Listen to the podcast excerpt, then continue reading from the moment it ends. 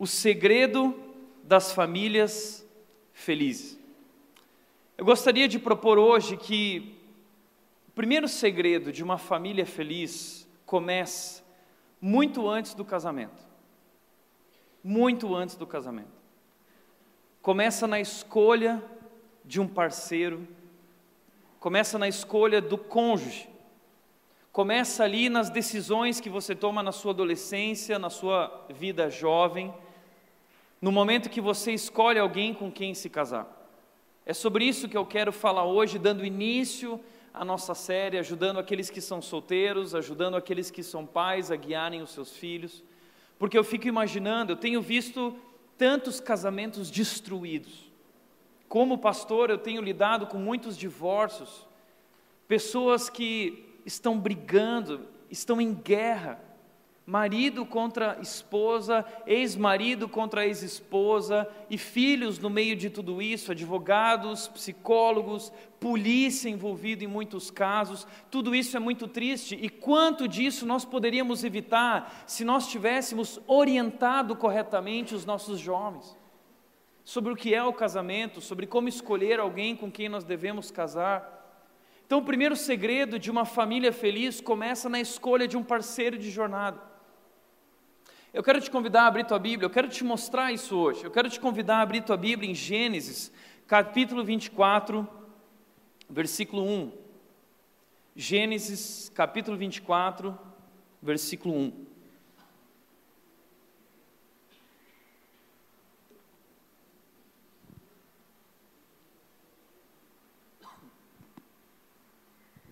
E o texto diz o seguinte: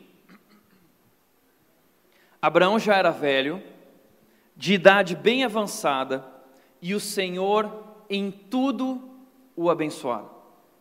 Eu quero te chamar a atenção para essa afirmação do texto. Em tudo Deus abençoou Abraão. E a primeira coisa que eu quero começar afirmando hoje, dentro desse tema família, é que Deus quer nos abençoar em todas as áreas da vida.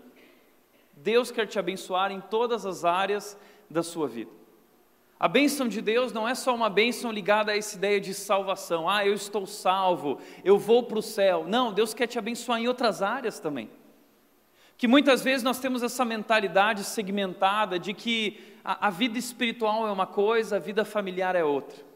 A vida espiritual é uma coisa, mas a vida emocional, sentimental é uma outra. Vida espiritual é uma coisa, mas carreira é outra. Não, na verdade tudo isso está ligado, tudo isso é espiritual, família é algo espiritual, carreira é algo espiritual, tudo que pertence à nossa vida é algo espiritual e Deus não quer só te abençoar na sua vida espiritual, na tua salvação, te conduzindo a uma vida eterna. Deus quer que você tenha uma vida abundante como família. Deus quer que você tenha uma vida abundante na sua carreira, no seu trabalho, na sua missão aqui na terra. E foi isso que ele fez com Abraão. E Abraão, no final de sua vida, ele faz um exercício de olhar para trás e ele percebe que Deus cuidou de todos os detalhes, Deus abençoou em tudo. E veja, Abraão passou por inúmeros momentos difíceis. Abraão enfrentou diversos desafios. Um dos desafios que Abraão e Sara enfrentaram como casal é que Sara era estéril, ela não podia ter filhos. Imagina que tristeza é para um casal, talvez você como casal esteja vivendo isso ou passou por isso, é essa briga de essa luta, esse conflito de não conseguimos ter filhos. E durante 25 anos eles lutaram até que Deus os abençoou com um filho, Isaac. Abraão e Sara foram casados mais ou menos durante 115 anos. Tem noção disso? Você reclama de estar casado há 30 anos com ela, 30 anos com ele, 50, imagina 115 anos. Eles tiveram que se suportar até o fim. Eles fizeram bodas de ouro, bodas de diamante, eles fizeram bodas de titânio, bodas de kryptonita. Tá? Eles ultrapassaram as linhas das bodas conhecidas no nosso planeta, entendeu? Eles viveram durante muito tempo, mas Deus abençoou em tudo, Deus cuidou de tudo, Deus foi à frente, e Deus também quer abençoar você em todas as áreas da sua vida, não é só algo espiritual relacionado à vida eterna, mas é sobre uma vida abundante aqui na terra. Deus quer te abençoar como família, no seu casamento, na relação com os filhos. Abraão, percebendo isso, que Deus havia o abençoado em todas as áreas, Abraão percebeu o seguinte: bom, eu completei a minha carreira eu estou no fim da minha vida.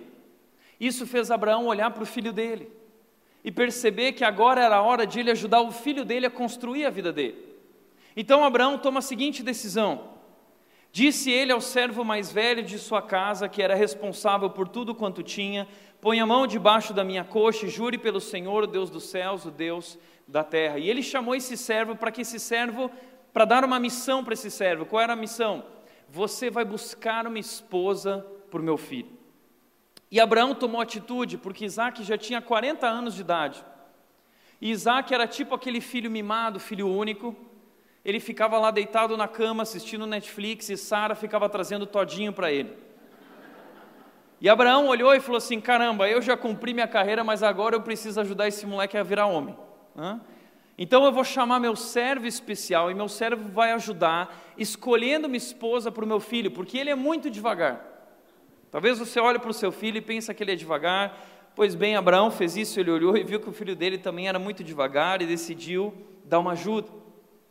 Mas veja que quando Abraão tomou essa decisão e deu a missão para o servo, ele chamou o melhor servo que ele tinha. Ele chamou o servo que era responsável por tudo que ele tinha, tudo. O cara que era o mais importante dos servos, que ele confiava, que era aquele braço direito dele, que carregava a senha do celular, que carregava a senha do internet banking, que carregava a senha do WhatsApp, do Facebook, do Instagram. Esse cara, Abraão chama ele e diz o seguinte: Olha, eu confio em você, e eu tenho uma missão para você. Só que para você cumprir essa missão, nós vamos ter que fazer um juramento, que isso é algo muito importante. Então, eles fizeram um juramento. Naquela época, naquela cultura, existia uma mania que eles faziam um juramento que era o seguinte: ah, coloque a mão debaixo da minha coxa jure pelo Senhor, o Deus dos céus, o Deus da terra. Quando a Bíblia fala, coloque a mão debaixo da minha coxa, é um eufemismo, ok? Ah, porque a Bíblia está literalmente nem falando de virilha, está falando de outra coisa lá, mas a Bíblia não queria botar essa palavra lá, porque imagina, essa palavra não vai cair bem, ah, então o que, que eu coloco? Coloca aí debaixo da minha coxa, né? Mas na cultura eles colocavam a mão lá, pá. Imagina o servo, o servo assim, ó, fala Abraão. Desculpa, gente. Mas é o que aconteceu, eu preciso mostrar para vocês.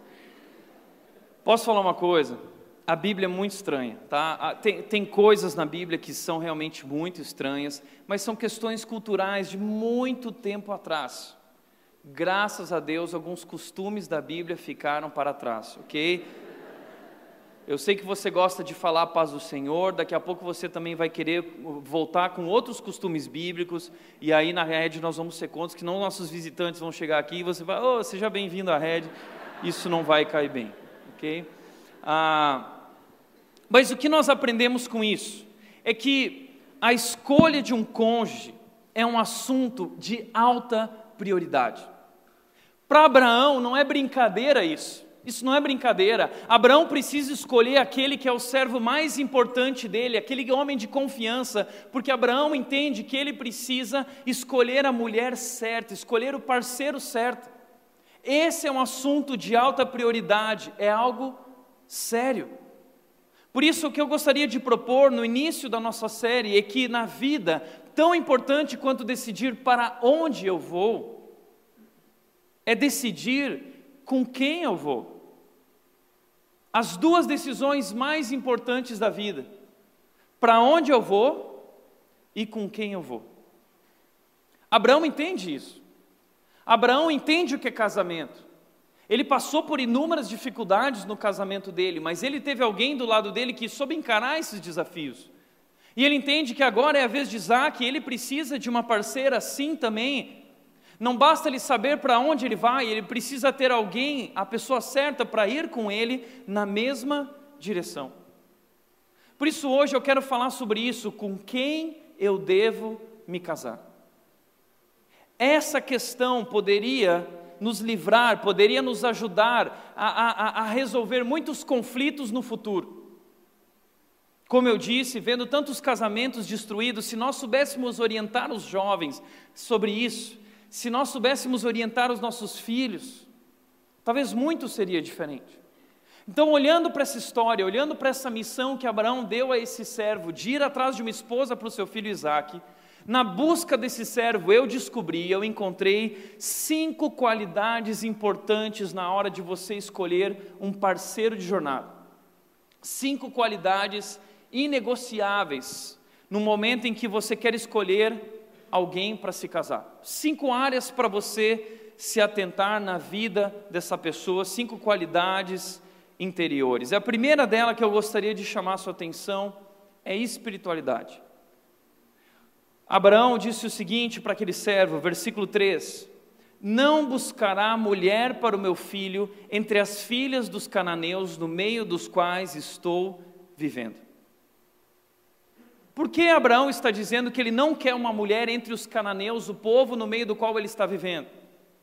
Porque o povo cananeu era um povo idólatra. Eles não conheciam a Deus, eles não amavam a Deus, eles tinham outros deuses. E por causa disso, eles viviam de uma maneira que era errada, eles passavam por cima de princípios, eram pessoas sem valores, eram pessoas sem princípios, porque não amavam a Deus. Então Abraão, ele decide o seguinte, ele diz para o servo, olha, vá buscar no meio da minha família que vive em tal lugar, porque na família dele as pessoas também conheciam o mesmo Deus, adoravam o mesmo Deus. E Abraão entende que a, a, a principal coisa, e talvez esse é o grande segredo do casamento, a espiritualidade. O meu filho precisa de uma esposa que ame o mesmo Deus. Porque caminhar juntos sem sendo que um ama Deus e o outro não, isso não dá certo. O que Abraão entende é, é o seguinte segredo: comunhão espiritual é o segredo do casamento. O segredo de uma família feliz é a unidade na espiritualidade.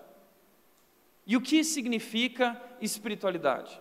Espiritualidade é sobre o nosso relacionamento com Deus. Espiritualidade eu gosto de definir como define o Salmo 128 no versículo 1, dizendo: Como é feliz o homem que teme a Deus e anda em seus caminhos. Isso é espiritualidade, é temer a Deus, amar a Deus e andar em seus caminhos. Espiritualidade, então, é eu ter esse relacionamento com Deus e obedecer, viver uma vida de obediência a Deus. E a base de uma relação consistente no casamento a felicidade na família tem a ver com a unidade na espiritualidade. Por quê? Porque a comunhão espiritual, porque a comunhão com Deus é o segredo do casamento. Primeiro lugar, porque o casamento foi criado por Deus. Casamento foi criado por Deus, casamento não é ideia da sociedade, não é algo cultural. Muita gente hoje tem questionado, dizendo: será que casamento realmente vale a pena? Não é melhor fazer desse jeito ou fazer daquele jeito? Meu amigo, casamento realmente vale a pena e é coisa boa, porque não foi criado por homens, é ideia de Deus e nada de ruim pode vir de Deus. Casamento é incrível. A questão porque hoje não vivemos casamentos saudáveis é porque nós não entendemos o que significa casamento. Casamento não é sobre mim, casamento não é sobre nós, casamento é sobre quem Deus é, é sobre o amor dele, e ele nos convida a viver esse amor na relação do casamento. Portanto, o primeiro segredo ah, de por que a comunhão espiritual é importante no casamento foi porque Deus criou o casamento, mas o segundo é porque não somente Deus criou o casamento, mas é Deus quem sustenta o casamento. Casamento é lindo, casamento é maravilhoso, é bom demais, mas não é fácil não é fácil. E Deus é o maior parceiro no casamento. A Bíblia diz no Salmo 127, no versículo 1: Se não for o Senhor o construtor da casa, do lar, em vão será trabalhar construindo. É Deus quem precisa ser a base, é Deus quem precisa ser o alicerce, é Deus quem constrói a família. Portanto, se eu quero viver um relacionamento feliz, um casamento feliz, a primeira coisa que eu devo considerar no meu parceiro e na minha vida, começar pela minha vida, é a espiritualidade, amar a Deus e andar em seus caminhos. E isso é negociável. E isso é inegociável para Abraão. Ele chama o servo dele. O mais importante, ele diz: Meu amigo, o único requisito que eu tenho é esse. E põe a mão aqui, faz o juramento, porque isso para mim é inegociável. Isso para nós deveria ser inegociável. Mas com o tempo nós negociamos isso. Ah, porque é tão difícil achar alguém assim. E veja, eu não estou falando sobre você escolher alguém que está na igreja. Não é isso. Que tem muita gente que está na igreja, mas é extremamente meia-boca e medíocre na vida com Deus. Está na igreja, às vezes, até por fachada. Então toma cuidado, não é porque está na igreja que é a pessoa certa. Eu estou falando sobre espiritualidade, é conhecer a Deus, alguém que ama a Deus, alguém que caminha com Deus, alguém que se submete a Deus. Isso é muito importante. Nós precisamos viver no relacionamento do casamento, um relacionamento a três. Como assim, Tiago, relacionamento a três? Que história é essa? Você está criando algo novo? Espera aí. Que eu estou querendo dizer que no casamento você precisa viver uma relação, você, o seu cônjuge e Deus. Essa relação cria consistência. Essa relação é forte e a relação do casamento só é possível se Deus, Deus estiver entre vocês se Deus for a base de vocês. Porque muitos momentos vão surgir durante o casamento em que vocês vão questionar a decisão que tomaram. Momentos em que o sentimento se vai e você começa a olhar para ela ou começa a olhar para ele e dizer: será que eu tomei a decisão certa? Será que não era melhor ficar sozinho? E nesses momentos em que o meu egoísmo se levanta e o egoísmo dela se levanta, nós precisamos não olhar para o nosso coração, mas olhar para o Senhor e lembrar do compromisso que nós assumimos com Ele, do que significa o casamento e honrar esse compromisso e vencer essas lutas. Isso é tão importante. Quantos momentos eu e a Nath vivemos lutas no nosso casamento, eu com meu coração egoísta e orgulhoso, ela também com suas lutas, e nós batemos de frente porque relacionamento gera isso, relacionamento gera atrito. E quando os atritos começam por causa da intimidade, ao invés de isso nos separar, isso deve nos aproximar, nós devemos tratar isso com amor, com perdão. Não, mas ele não tem razão, ele está errado. Não, mas espera aí, quando eu tenho Deus na minha vida, eu entendo que Deus me amou, mesmo eu estando errado. Deus abriu mão dos direitos dele e me perdoou. Assim eu sou chamado a amar a minha esposa, assim a minha esposa é chamada a amar a mim. Mas como você vai viver isso no casamento se sua esposa, se seu marido não entende o amor de Deus, não entende o perdão de Deus? Essa relação se torna impossível, se torna difícil. Por isso isso é tão importante. E eu aprendi logo cedo, já compartilhei essa história com a minha mãe, porque minha mãe, ela era de uma família muito, muito pobre. Meu avô era alcoólatra e ele morreu muito cedo antes de eu ter nascido. E minha mãe era solteira naquela fase da vida e não tinha condições, até que um dia na igreja ela conheceu o meu pai, ela foi trabalhar na, na, loja do meu pai do meu avô, da família dos meus pais, uma família já com um pouco mais de condições.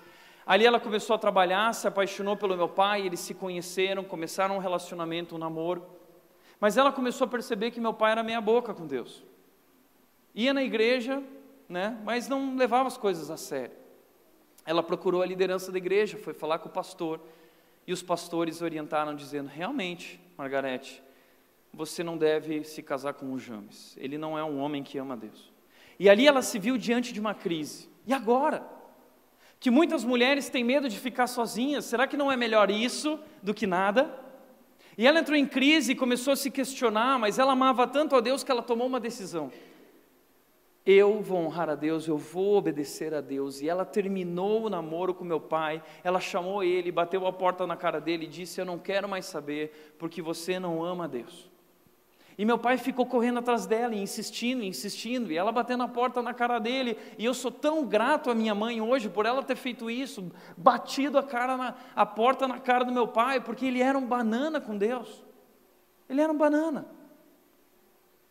E ela disse que durante esse tempo, enquanto ele insistia, semana passada eu estava com ela, nós passamos na frente de uma igreja católica grande.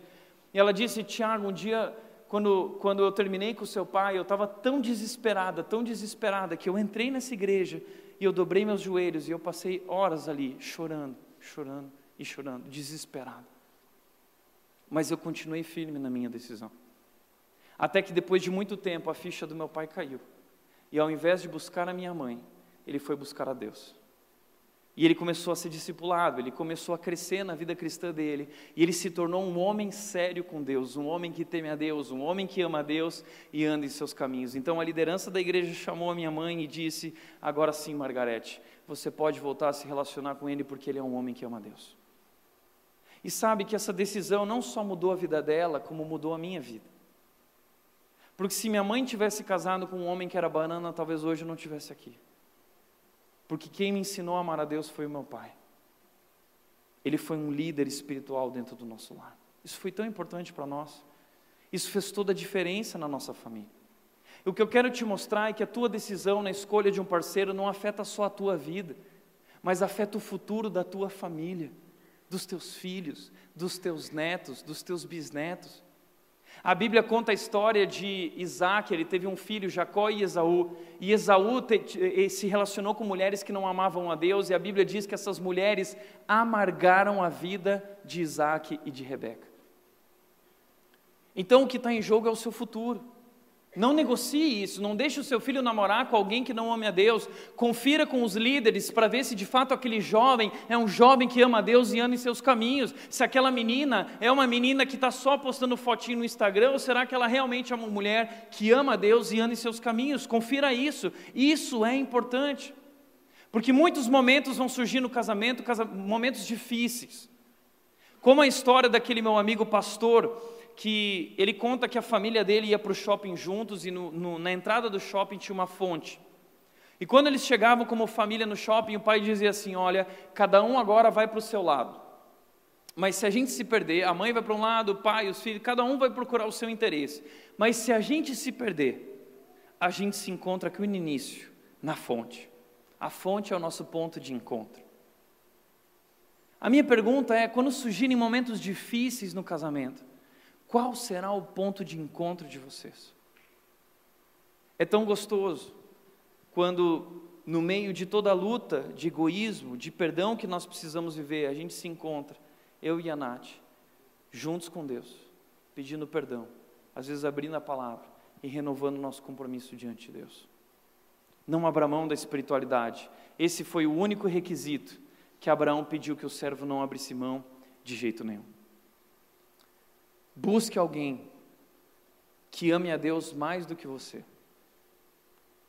Busque alguém que te leve a Jesus. Namore alguém que te leva a Jesus. Case com alguém que te leva a Jesus. Segundo lugar, segunda característica que o servo de Abraão procurou foi atração. Porque não vamos falar só de coisa espiritual, né? Vamos falar de coisa bacana também, vamos falar de atração, né? Diz o texto que o servo chegou lá e ele viu que a jovem era muito bonita. A Bíblia está dizendo que ela era muito bonita. Então a Bíblia está sempre trazendo eufemismos, mas essa hora a Bíblia rasga dizendo: olha, ela era muito bonita. Realmente o servo falou e olhou: uau, que mulher!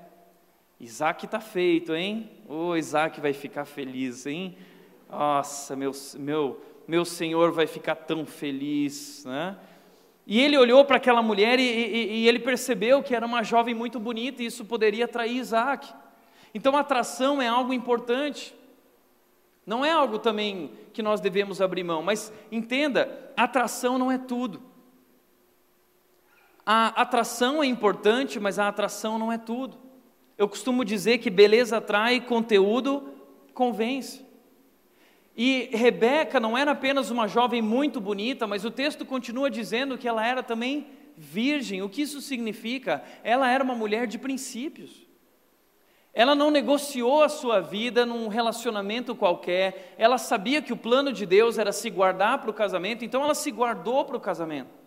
Esse é o plano de Deus. Entenda uma coisa, gente, um parênteses. Nós acreditamos que o sexo é para o casamento.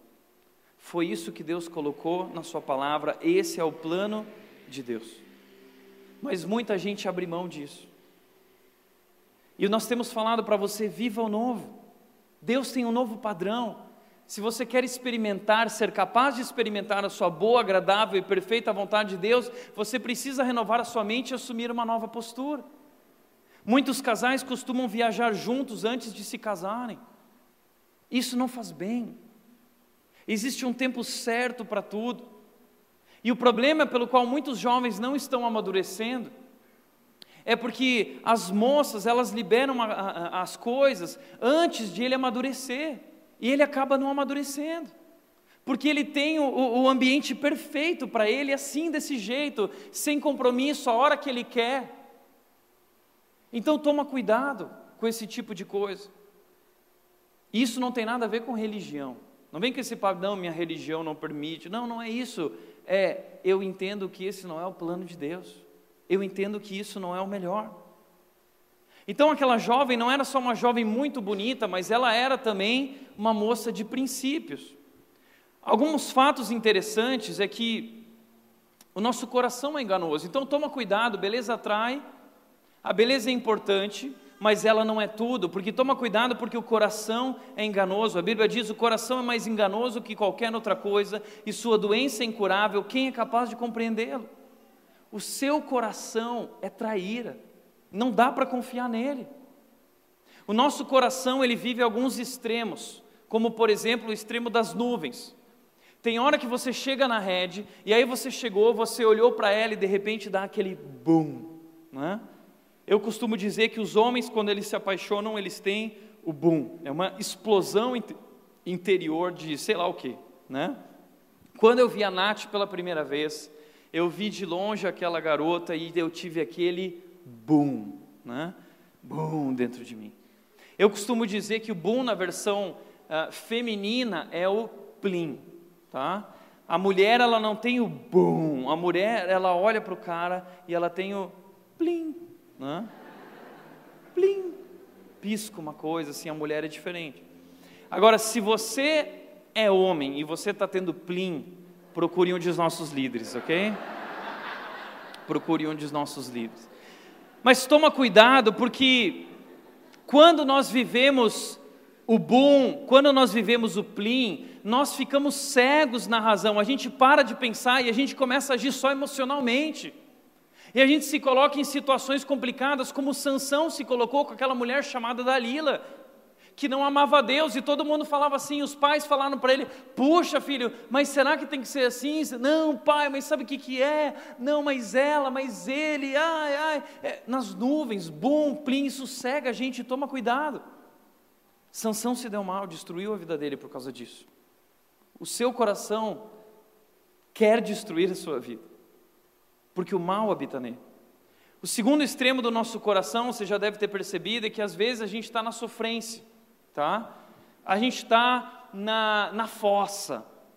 Aquele momento você tomou um pé na bunda, sabe? Aquele contrato.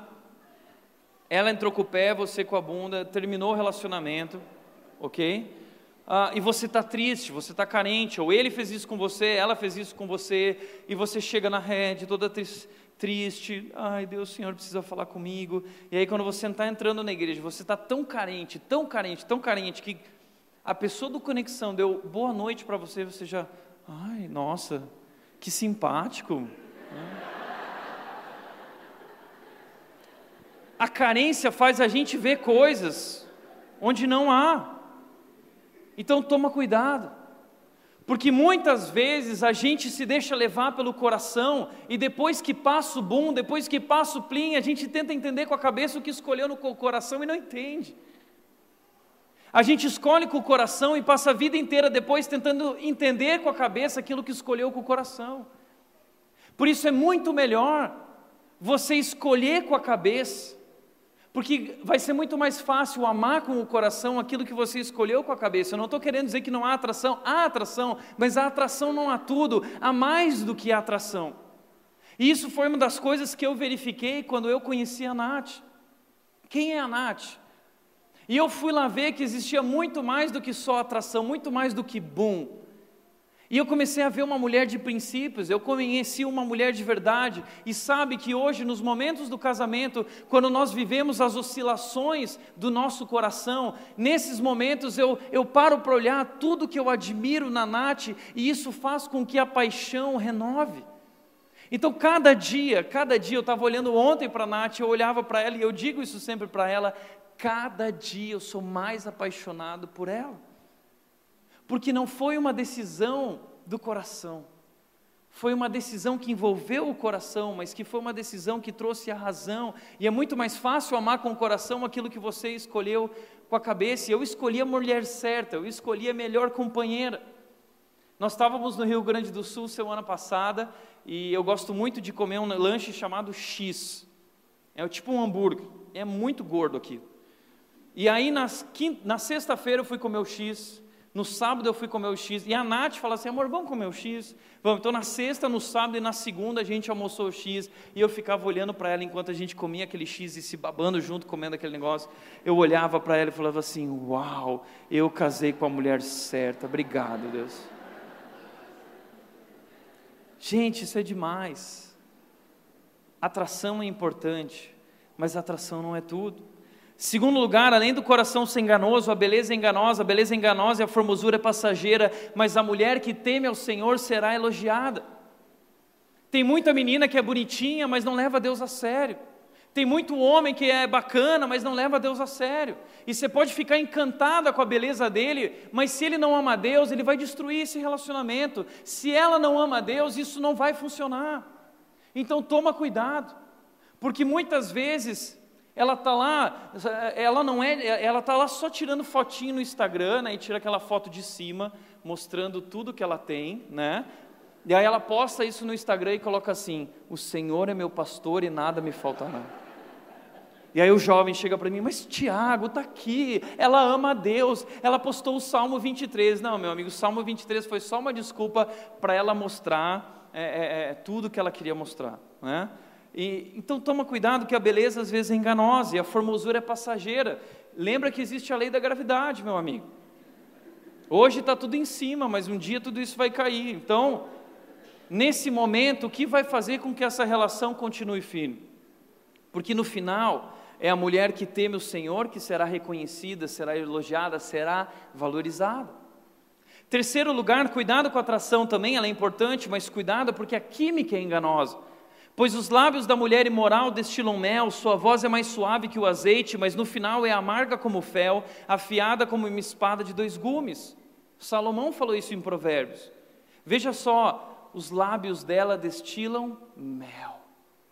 A sua voz é suave como o azeite. Sabe aquela coisa gostosa, né? Aquela química, aquela coisa forte, né? A gente procura isso, tem que ter química, né?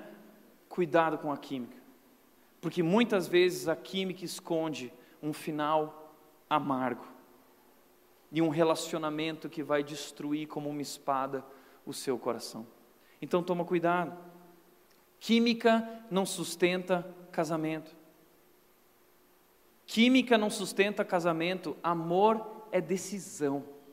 A Bíblia diz que o amor tudo sofre, tudo crê, tudo espera, tudo suporta. Então toma cuidado. Muita gente vira e fala o seguinte: puxa, Tiago, mas sabe o que, que é? É que tem, que tem que fazer um test drive, sabe? Tem que fazer um test drive, Tiago, antes tem que ver se rola a pele, tem que ver se tem química. Bom, esse é o jeito que o mundo pensa, isso não é o que Deus nos convida a viver. A química é enganosa. Espiritualidade, atração. Terceira coisa que o servo reparou foi dedicação. O texto diz que Rebeca desceu à fonte, encheu o seu cântaro e voltou. Eu quero chamar a atenção para você que essa moça que o servo reparou, não era uma moça qualquer, mas era, além de bonita, além de princípios, além de, de ser alguém espiritual, era alguém que trabalhava. era alguém que ajudava nas tarefas de casa, era, era alguém dedicada. Não era uma madame, não era aquela menina que ficava na frente do Instagram e do espelho tirando foto o tempo todo. Não, ela ajudava a sua família, ela vivia muito além disso, era alguém que trabalhava e era dedicada. Isso é algo importante. Veja que ela está carregando esse cântaro, o cântaro era pesado. E ela leva esse cântaro, ela vai até o poço para tirar água, não existia água encanada. Então ela ia até o poço, tirava água e trazia essa, essa água para sua família. Então naquela época, provavelmente a Rebeca já era trincada aqui nos braços, porque ela fazia crossfit. Né? O crossfit começou ali, né? Crossfit é bíblico, ok? Começou nos tempos de Rebeca, então ela pegava o cântaro e ela ia lá, ela enchia esse cântaro de água e ela vinha trazendo o cântaro, tá bom? E, e o servo reparou isso. E aí veja só, o servo se aproximou dela, diz o texto, se apressou ao encontro dela e disse: Por favor, dê-me um pouco de água do seu cântaro. E a moça prontamente disse: Beba, meu senhor, disse ela. E tirou rapidamente dos ombros o cântaro e o serviu. Rebeca podia falar assim: Ah, meu, o poço está ali, está pesado. Não, eu já estou pegando para minha família, eu vou ter que pegar para você também. Se vira, vai lá. Não, diz que a reação dela foi: Beba, meu senhor, disse ela. E tirou rapidamente dos ombros o cântaro e o serviu. Agora, olha só que mulher dedicada, veja o que ela fez. Depois que lhe deu de beber, disse para ele, continuando o texto: Tirarei água também para os seus camelos até saciá-los. Assim ele esvaziou depressa seu cântaro no bebedouro, correu de volta ao poço para tirar mais água para todos os camelos. Tirar água para todos os camelos. Tirar água já exigia trabalho duro. Servir Eliezer e aumentar o tra trabalho dela, mas tudo bem. Mas serviu os camelos. Sabe quantos camelos Eliezer, o servo de Abraão, tinha? Dez camelos. Ele estava com dez camelos. Agora, você sabe quantos litros de água bebe um camelo? 180 litros de água. Um camelo é capaz de beber 180 litros de água em 3 minutos. Eu fui pesquisar no Google, porque eu fiquei impressionado. Imagina, o jarro de barro era pesado, ainda com água dentro. Se voluntariar dessa forma significava, exigia talvez no mínimo três horas de trabalho. Posso falar uma coisa? Que mulher extraordinária. Que mulher. E isso é tão importante, gente. Isso é tão importante de você reparar, sabe por quê? Porque hoje nós estamos vendo uma geração que não quer construir é uma geração que quer só usufruir. É uma geração que tem grandes sonhos, é uma geração que tudo idealiza, mas que nada realiza. É uma geração que quer colher alto, mas que não quer plantar. E toma cuidado por isso, porque um grande amor não acontece, um grande amor é construído com muito amor, renúncia e sacrifício. Uma grande carreira profissional não acontece, é construído com muito amor, sacrifício, renúncia. Hoje de manhã eu conversei com uma família, um casal, e, e essa moça estava me contando que trabalhava numa empresa da região, aquelas empresas que tiram o couro. Mas ela deu a vida, ela se dedicou. E ela conquistou posições, ela cresceu na carreira. Uau! Mas não chegou lá por acaso, ela construiu. E na vida as coisas são assim, nada acontece. Você não vai viver um grande amor como na Disney, porque a gente se engana assistindo esses filmes de Hollywood, esses filmes da Disney. Ah, então eles se conheceram e eles viveram felizes para sempre. Esse felizes para sempre não é verdade. Se você quer viver um grande amor, a química não acontece, não vai fazer tudo acontecer de repente, não existe esse negócio de alma gêmea, ah, e eles se encontraram e era tudo perfeito e tudo maravilhoso, isso não existe. Se você quer viver um grande amor, um grande romance, uma linda história de amor, você vai precisar trabalhar muito, se dedicar a essa relação. Cuidar da tua esposa, cuidar do teu marido, isso exige muito trabalho, isso exige muito amor, isso exige muito perdão, isso exige muita dedicação. O casamento exige muita dedicação. Cuidar dos filhos exige muita dedicação. Cuidar da casa exige muita dedicação, trazer sustento para casa exige muita dedicação, e muitas famílias estão se separando porque o homem não é dedicado o suficiente, porque a mulher não é dedicada o suficiente, eles entram em conflito, mas eles deveriam ter reparado isso antes. A Bíblia diz o seguinte, em Provérbios capítulo 12, versículo 11: Termine primeiro o seu trabalho a céu aberto, deixe pronta a sua lavoura, depois constitua a família. Esse negócio de casar pela fé, isso não existe.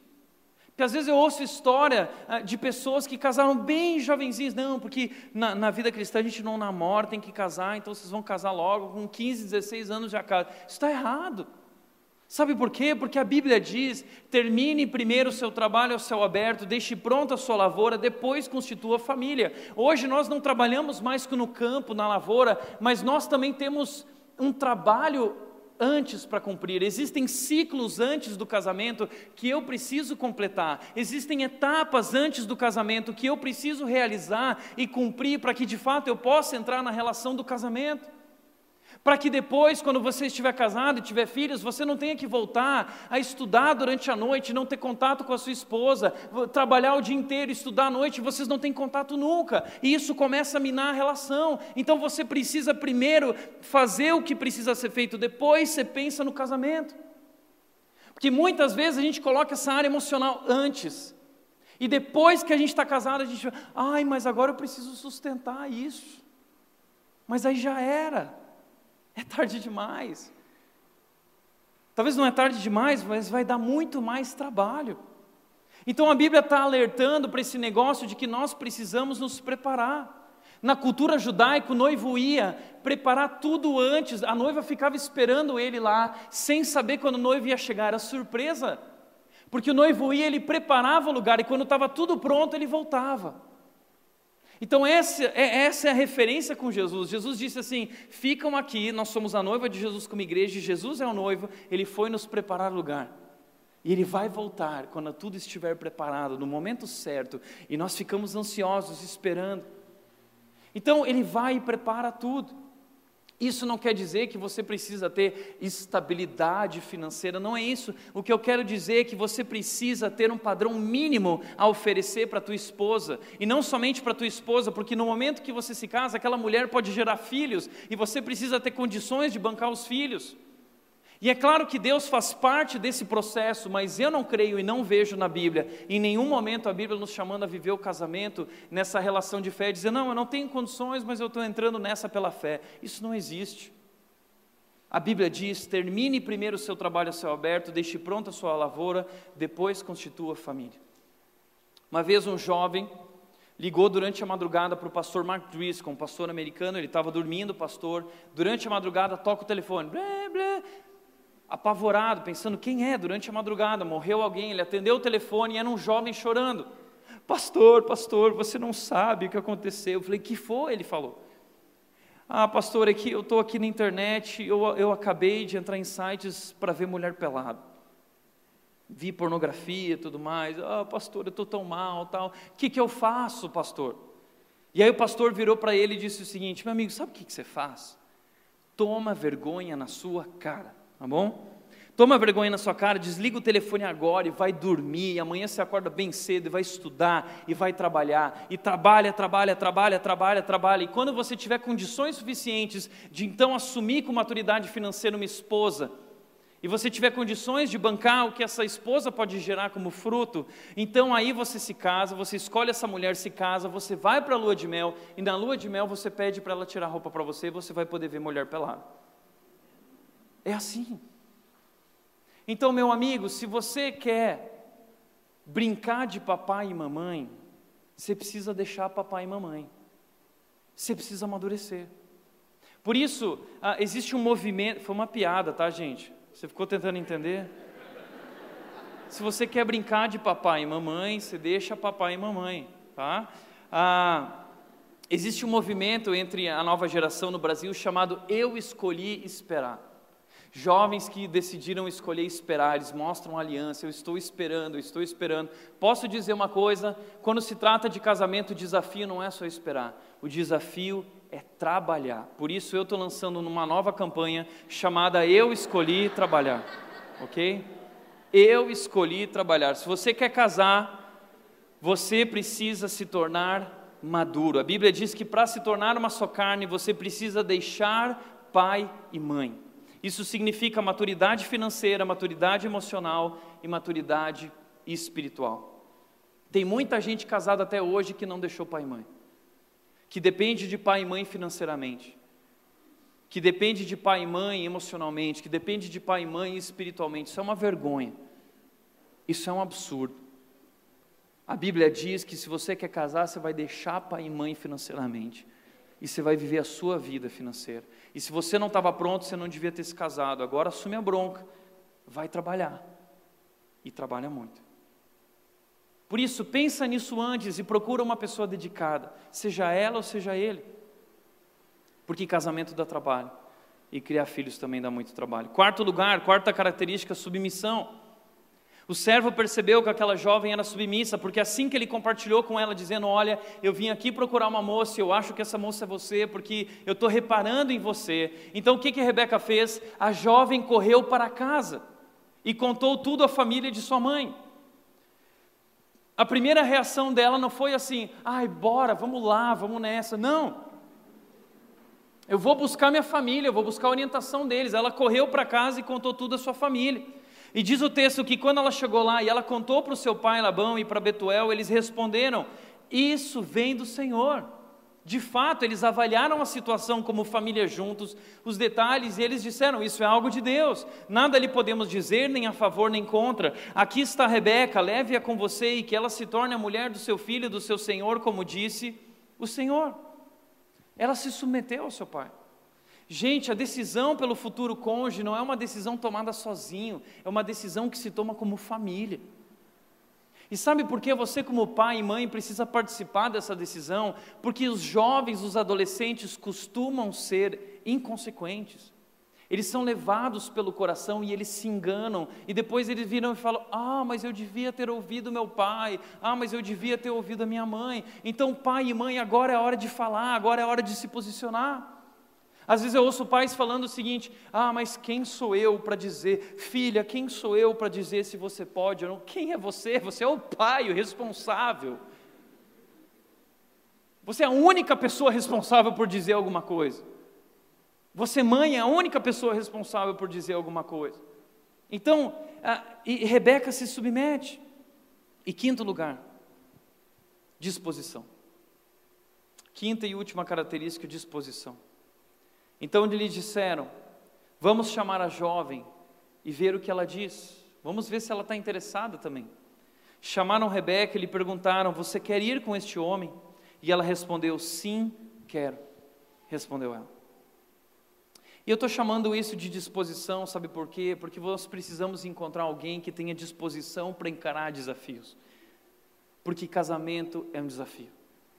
Casamento não é para nossa felicidade, casamento é para nossa maturidade.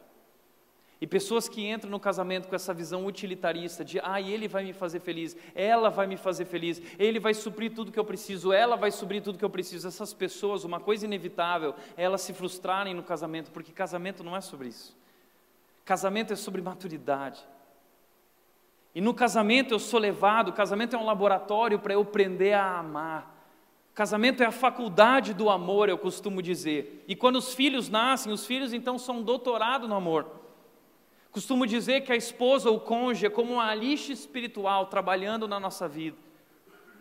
E os filhos, quando eles nascem, eles são uma navalha espiritual, né? corta tudo, é um machado espiritual. Então, para enfrentar tudo isso que vem pela frente, como casamento, como família, é preciso muita disposição para encarar esses desafios disposição para amar, disposição para perdoar, disposição para mudar, disposição para enfrentar o que for, inclusive uma crise financeira, inclusive um problema de doença, inclusive qualquer problema que surgir, aquela atitude positiva diante dos problemas. E Rebeca é essa pessoa, veja bem, sabe por quê?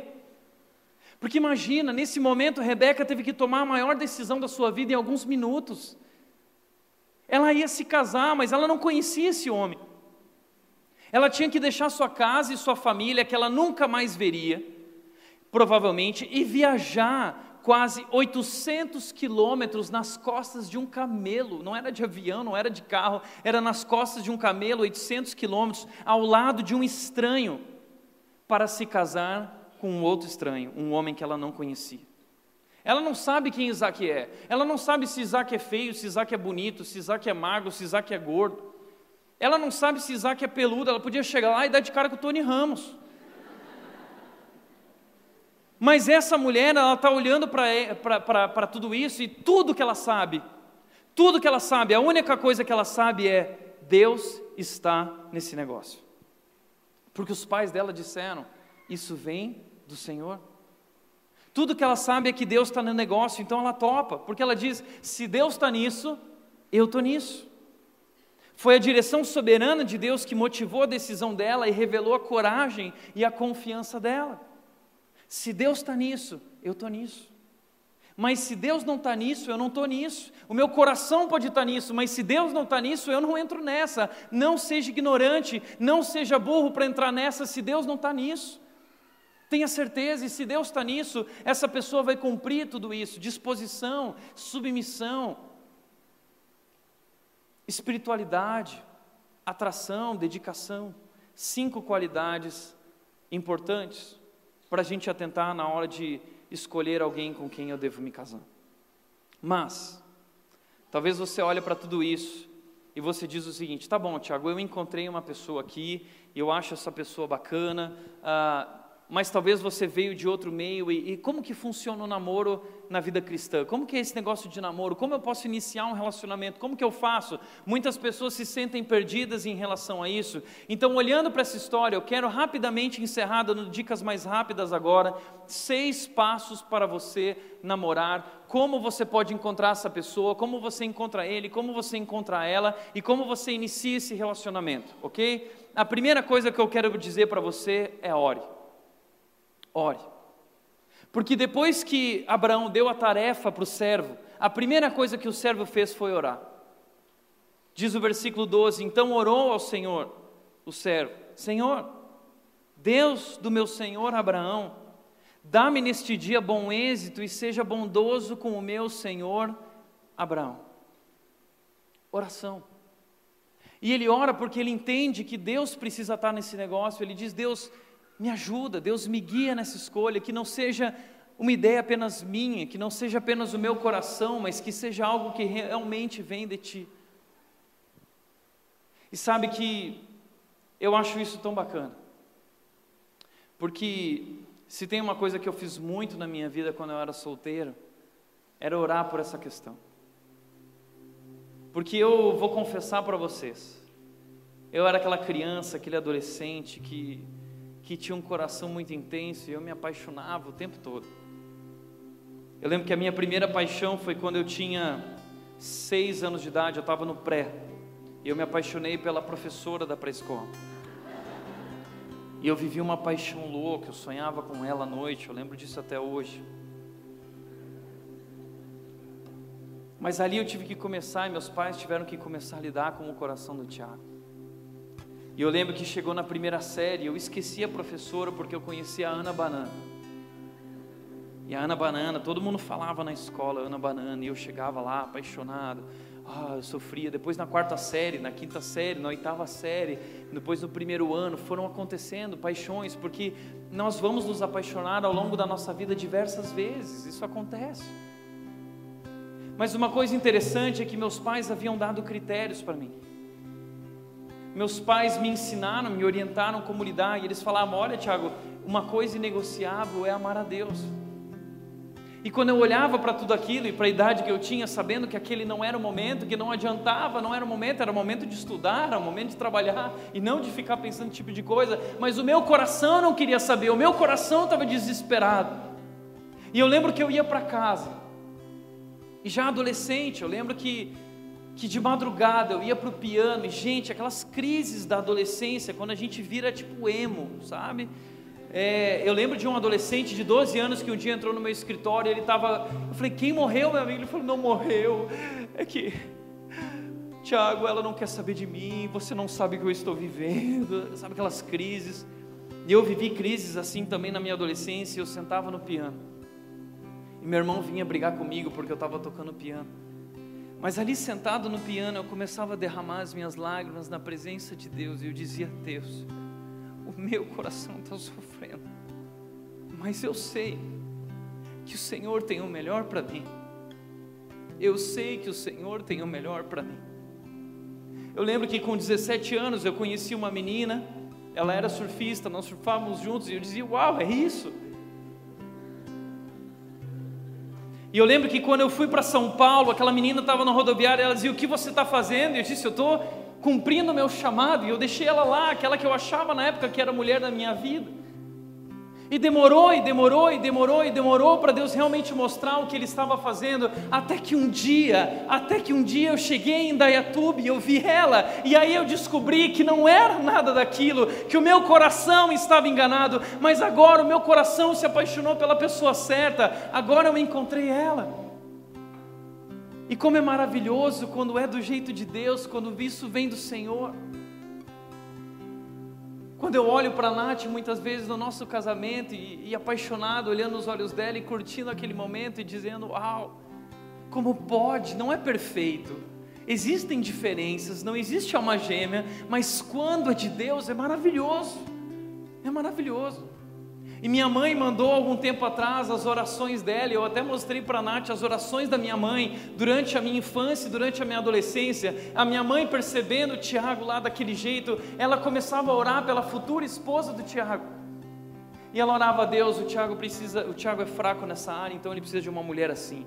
O Tiago é fraco nessa área, então ele precisa de uma mulher assim. O Tiago é assim nessa área, então ele precisa de uma mulher assim. O Tiago não tem família em São Paulo, então ele precisa de uma moça que tenha uma família estruturada. Então o Tiago não tem família em São Paulo, mas ele precisa de uma família que seja parecida com a nossa família.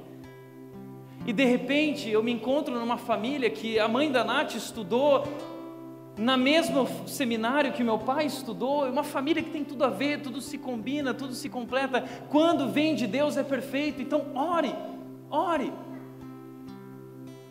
Assegure-se de que tudo seja imerso em muita oração. Deus sabe mais do que você sabe, Deus é o maior interessado em guiá-lo na sua escolha. A escolha do seu parceiro é um assunto muito importante para Deus. Deixa ele participar disso e te guiar. Vale a pena. Segundo lugar, não fique só orando.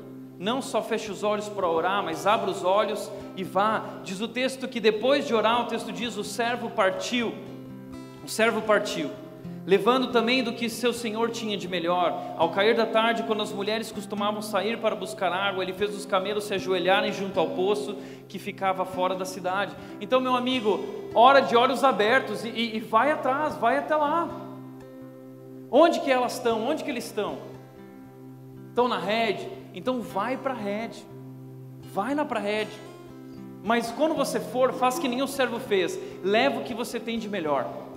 Leva o que você tem de melhor. Passa na Renner, passa na C&A, compra uma roupinha bonitinha, vai para a rede arrumadinho, põe desodorante, tá? Passa o avanço, ok? Passa o perfume. Você vai chegar na rede para arrebentar. Isso vai ajudar no boom, isso vai ajudar no plim, né? Então você vai com o que você tem de melhor e você vai para o poço. Porque o servo sabia que a mulherada se encontrava no poço.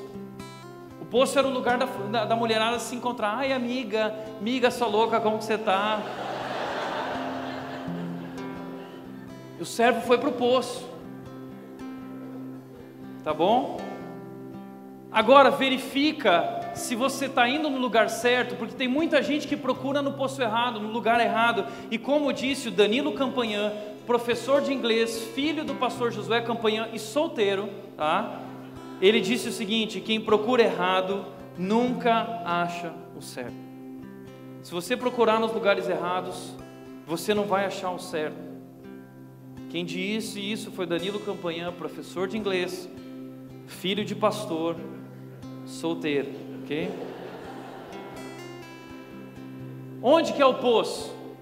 Ah, o poço é lá na rede. Vai para a rede então. Ah, não, mas tem outro poço na cidade, tem um hangar. Oh, lá é um poço bom. Vai para o hangar. Mas não fica no hangar, você vai trazer ela para a rede. Tá? Eu vou entrar em contato com o Rua lá, vou avisar que vai começar a rolar um intercâmbio aí. Pesquisa de campo. Vai. Terceiro lugar, observe, sem dizer nada, lá no poço, o servo ficava olhando, observando atentamente para saber se o Senhor tinha ou não coroado de êxito a sua missão. Ele ficou observando. E isso é uma coisa importante, nós não precisamos nos envolver logo de cara, prontamente, nós podemos dar um tempo, observar e conhecer a pessoa, não tenha pressa. Você não precisa já sair chegando, vai sempre com cautela, as primeiras impressões podem ser enganosas. Qualquer um pode ser admirável num primeiro encontro.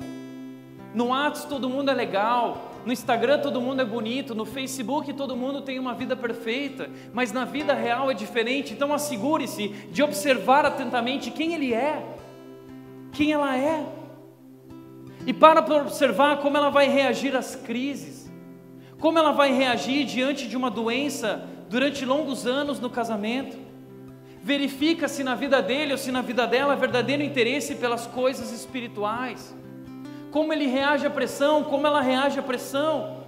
O servo aprendeu tudo isso observando Rebeca atentamente, ele olhou para os detalhes. Ele observou a família de Rebeca. Ao se casar com uma pessoa, você também se casa com a sua família. Fique atento à família também, isso é importante, porque talvez, se o pai dele é um banana, existem grandes chances dele ser também. Não quer dizer, mas toma cuidado, presta atenção, essas coisas são importantes assegure-se de que você conhece essa pessoa antes de iniciar um relacionamento e se apaixonar. Uma mulher da nossa igreja falou hoje já casada que os pais dela deram critérios para ela e ela já nem entregava o coração quando ela via que não cumpria os critérios. Faça isso, observe atentamente. Cristãos não namoram para se conhecer, eles namoram porque se conhecem. Desenvolva uma amizade. Aprenda a ter uma amizade sem já sair se pegando, sem sair ficando, sem sair beijando. Isso não é de Deus. O beijo é algo bacana, é algo para o namoro, nós podemos viver e se relacionar, mas toma cuidado, porque quando a gente beija, as coisas lá embaixo ligam. Né? Então você tem que tomar cuidado.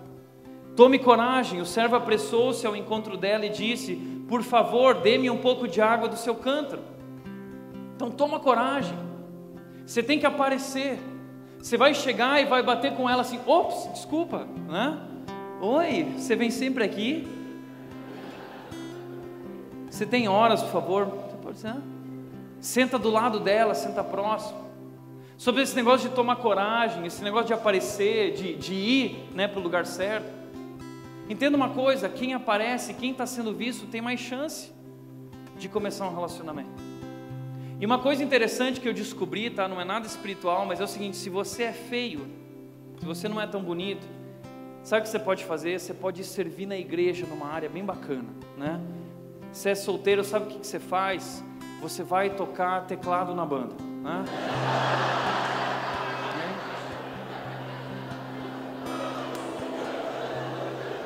Você vai para a banda, vai para o Kids, ok? Vai para o ministério infantil. Ela vai passar no banheiro, aí ela vai olhar lá dentro do ministério infantil e aí você vai pegar aquela criança e vai fazer assim, ah. E aí ela vai pensar assim, ah, ele é feio, mas ele é tão fofinho. Tome coragem. Quinto lugar, busque aprovação. Despediram-se, pois, de sua irmã Rebeca, de sua ama, do servo de Abraão, dos que a acompanhavam e abençoaram Rebeca. Os pais precisam fazer parte dessa decisão. Pai, se envolva nessa decisão. Filho, busque a aprovação dos seus pais. Muitos pais, eles falam assim: bom, é, não era o que eu queria, mas eu prefiro que meu filho não namore escondido. Gente, eu acho isso um absurdo. Ah, eu prefiro que meu filho peque na minha frente do que ele peque longe de mim. Seu filho pode tomar a decisão dele, mas você precisa se posicionar e cumprir o seu papel como pai. E se ele quiser ir embora, que ele vá. Deixa ele ir. O pai do filho pródigo nos ensina isso. Se ele quer, deixa ele ir. Não é o que você quer para a vida dele. Se posicione, deixe claro isso. Esse é o seu papel. Mas o seu papel é abençoar ou não abençoar. E o seu papel como filho é buscar a bênção do seu pai ou a bênção da sua mãe. Por isso eu costumo dizer que existem os quatro P's do namoro. O primeiro P é princípios. A Bíblia traz princípios para nortear um relacionamento. O primeiro é a aprovação dos pais. Se os pais não aprovam, cai fora. Que que eu mais ouço é: ah, Tiago, meu casamento não deu certo, mas bem que meus pais avisaram. Teus pais são usados por Deus para te orientar. Princípios, aprovação dos pais, julgo desigual, não é cristão, não é cristã, não ama a Deus, não anda em seus caminhos, cai fora. Namoro não é evangelismo, casamento não é evangelismo, tá bom? Deixa primeiro ele conhecer a Deus, ela conhecer a Deus, depois você inicia um relacionamento, senão você está colocando em risco o seu futuro e a sua vida. Padrão. Namoro não é uma relação pentecostal, entendeu? Tipo, fogo que cai do céu, né? confusão de línguas, né? a imposição de mãos, né? esse é o namoro pentecostal. Namoro não é assim. Tem galera que gosta de namorar em braille, né? Namoro não é assim. O sexo é algo para o casamento, então nós esperamos, nós deixamos tudo isso para o momento certo e tem que ter padrão. Por isso, toma cuidado, pai, com relação aos filhos adolescentes, porque eles têm os hormônios ali deles ainda não são santificados, tá? O hormônio não é santificado, ok? Então ele lá no momento, os pais olham e falam assim: ai que lindo. Lembro que lá em Viena tinha meninas de 12, 13 anos namorando e os pais falavam assim: ai que linda, tá lá comendo pipoca na sala junto com o namorado. Mal sabe o pai que está comendo a pipoca é um do outro, tá bom? Isso é verdade. Quantos casos eu tratei de meninas, de jovens de 12, 13, 14 anos com uma vida sexual ativa? Esse não é o plano de Deus. O namoro tem que ter padrão, Namoro tem que ter promoção, tem que promover crescimento dele, promover o crescimento dela. Esse namorinho de ciúme, esse namorinho de ai, ai, ai, ai, quando a coisa começa a atrapalhar o crescimento espiritual, o crescimento dele profissional, o crescimento na faculdade, e ela só exige, ai, porque você não me supre, você não me supre, ele não me supre, ele não me supre. Toma cuidado. Quarto lugar, propósito. Namoro não é só para suprir carência, o namoro ele visa o casamento. Não quer dizer que vai terminar em casamento, mas como quando eu fui pedir a Nath em casamento, eu lembro que eu cheguei para o Robson, para a Raquel, nervoso, estava nervoso, e o Robson falou: legal, Deus está nisso, que Deus abençoe vocês e saibam que vocês tenham um namoro saudável, porque se for saudável, se não terminar em casamento, vai terminar numa amizade. Graças a Deus, terminou num casamento maravilhoso. Deus, Deus estava nisso. E sexto e último lugar, confie para encerrar, confie. O servo lhe perguntou: E se a mulher não quiser vir comigo a essa terra? Às vezes a gente fica pensando: Mas e se eu não encontrar ninguém? Mas e se ele não aceitar? Se ela não aceitar? E a resposta de Abraão para o servo foi incrível. Ele disse: O Senhor, Deus dos céus, enviará o seu anjo adiante de você para que de lá traga uma mulher para meu filho. Deus vai à frente, Deus está à frente nisso. Labão e Betuel responderam: Isso vem do Senhor, nada lhe podemos dizer nem a favor nem contra. Deus está nisso, Deus vai à frente, eles perceberam que Deus estava nisso. Confie em Deus, no momento certo, Deus vai se revelar. E entendo que Provérbios 19, 14 diz: Casa e riquezas herdam-se dos pais, mas a esposa prudente vem do Senhor. Durante muito tempo, eu na minha teologia, eu dizia: Não, Deus não prepara ninguém para você. Você tem que abrir os olhos, e eu continuo acreditando nisso. Mas o que me levou a questionar a minha teologia foi o meu casamento. Porque hoje, quando eu olho a relação que eu tenho junto com a Nath, que não é perfeita, mas nós temos vivido tantas coisas especiais e tem sido tão especial para mim, que eu fico dizendo: a esposa prudente vem do Senhor, o marido prudente vem do Senhor.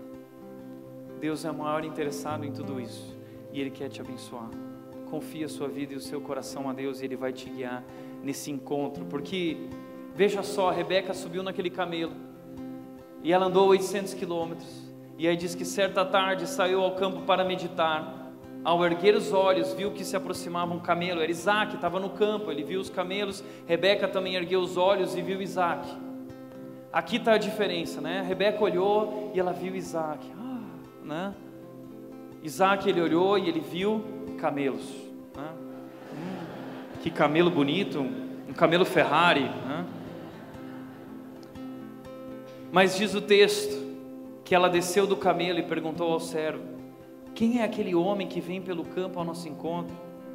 E o servo respondeu: É Isaac, meu senhor. Respondeu o servo. Então ela se cobriu com o véu. O que significa isso? Eu sou a noiva ela está se preparando para aquele momento. Ela não quer que Isaac veja ela. Ela já sabe quando o noivo e a noiva lá no casamento eles não podem se ver, eles só se veem ali. Ela está se preparando, ela está colocando o véu. Ela está dizendo: Eu sou a noiva, eu estou disposta. Deus está nisso. Depois o servo contou a Isaac tudo o que havia feito. Isaac levou Rebeca para a tenda de sua mãe Sara, fez dela sua mulher e amou. Eles se casaram. Que linda história de amor. Que linda história, que romance, que Deus. A Bíblia é um livro cheio de histórias de amor, cheio de romances. A Bíblia começa com romance, Adão e Eva, um casamento. A Bíblia termina falando de casamento, quando nós, como igreja, estaremos na festa das bodas do Cordeiro com Jesus para sempre. Mas acima de tudo, a Bíblia é a história de um lindo amor de Deus por nós, que deu a sua vida por nós. E Deus é o maior interessado que você viva uma linda história de amor, que você viva um amor para recordar. Portanto, para refletir e praticar e encerrar. Primeiro, a escolha do seu parceiro é um assunto do interesse de Deus. Segundo, ser a pessoa certa é tão importante quanto procurar pela pessoa certa. Não é só procurar a pessoa certa, você precisa ser essa pessoa, você precisa amar a Deus. Você precisa ser dedicado e submisso. Terceiro e último lugar, primeiro princípios depois paixão. Química não sustenta o casamento. Amor é decisão. Primeiro princípios, depois paixão. O que determina as suas decisões. Pais, vocês têm orientado biblicamente os seus filhos na, na escolha do futuro cônjuge. Que Deus abençoe nossa igreja. Esse é só o início da nossa série. Esse é só o início. Semana que vem a gente vai falar sobre casamento e vem muito mais pela frente. Eu quero te convidar agora a entregar a tua família diante de Deus. Fecha os olhos.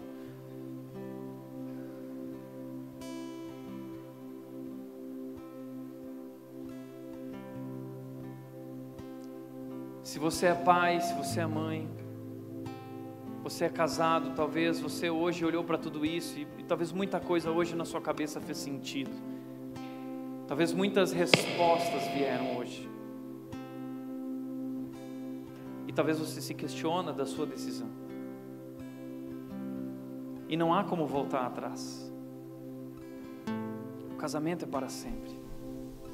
Não importa qual foi a sua escolha. Mas a Bíblia diz que Deus transforma tudo. E o amor de Deus pode transformar o seu casamento através da sua vida. Assuma um novo compromisso com Deus, de amor, uma postura diferente no casamento, no relacionamento, na família. Talvez seus filhos estão vivendo esse momento ou vão viver, você pode orientá-los, você pode começar a orar por eles. Talvez você é solteiro, solteira, você está sofrendo, está passando por momentos difíceis. Você pode entregar seu coração a Deus agora e, e falar: Deus, eu, eu confio, eu confio. Pai, eu quero entregar nossas famílias, Deus, como igreja, nós queremos entregar a Ti, porque cremos e entendemos que a família é um plano Teu, e é o Senhor quem sustenta a família, é o Senhor quem sustenta o casamento, e muitas vezes nós erramos quando nos deixamos levar pelo nosso coração, nós nos enganamos. Muitas vezes durante o casamento nós vivemos oscilações do nosso coração, questionamos a nossa decisão. Muitos aqui já enfrentaram o divórcio por causa de situações assim jovens que estão para tomar decisões, Deus. Nós estamos diante desse assunto porque esse é um assunto tão importante na vida, Deus. Depois de decidirmos caminhar contigo, a segunda decisão é com quem nós vamos caminhar nessa relação de casamento. E o que eu quero te pedir, Deus, é que o Senhor derrame a tua sabedoria sobre cada jovem, sobre cada pai, que o Senhor derrame a tua bênção sobre nossas vidas, o teu amor, o teu poder, que o Senhor nos guie, que o Senhor nos conduza como igreja. Nós queremos experimentar as bênçãos que o Senhor preparou para o casamento e para a família. Nós cremos que é algo especial, Deus, mas cremos que tudo isso está em Ti e que tudo isso é sobre Ti e sobre teu amor maravilhoso de se dar, de se doar. E o marido deve amar sua esposa como Cristo amou a igreja, a esposa ama o marido como Cristo também amou. Nós nos entregamos em amor, Deus, nós queremos viver isso, nós queremos descobrir o segredo das famílias felizes. Por isso nos rendemos a Ti numa atitude de entrega. E encerramos essa noite louvando ao Deus Criador que nos ensina, que nos conduz, que nos abençoa. E assim como Abraão foi abençoado em todas as áreas da sua vida, nós também queremos, Deus, que o Senhor nos abençoe em todas as áreas da nossa vida, por isso nos rendemos. Em nome de Jesus. Amém.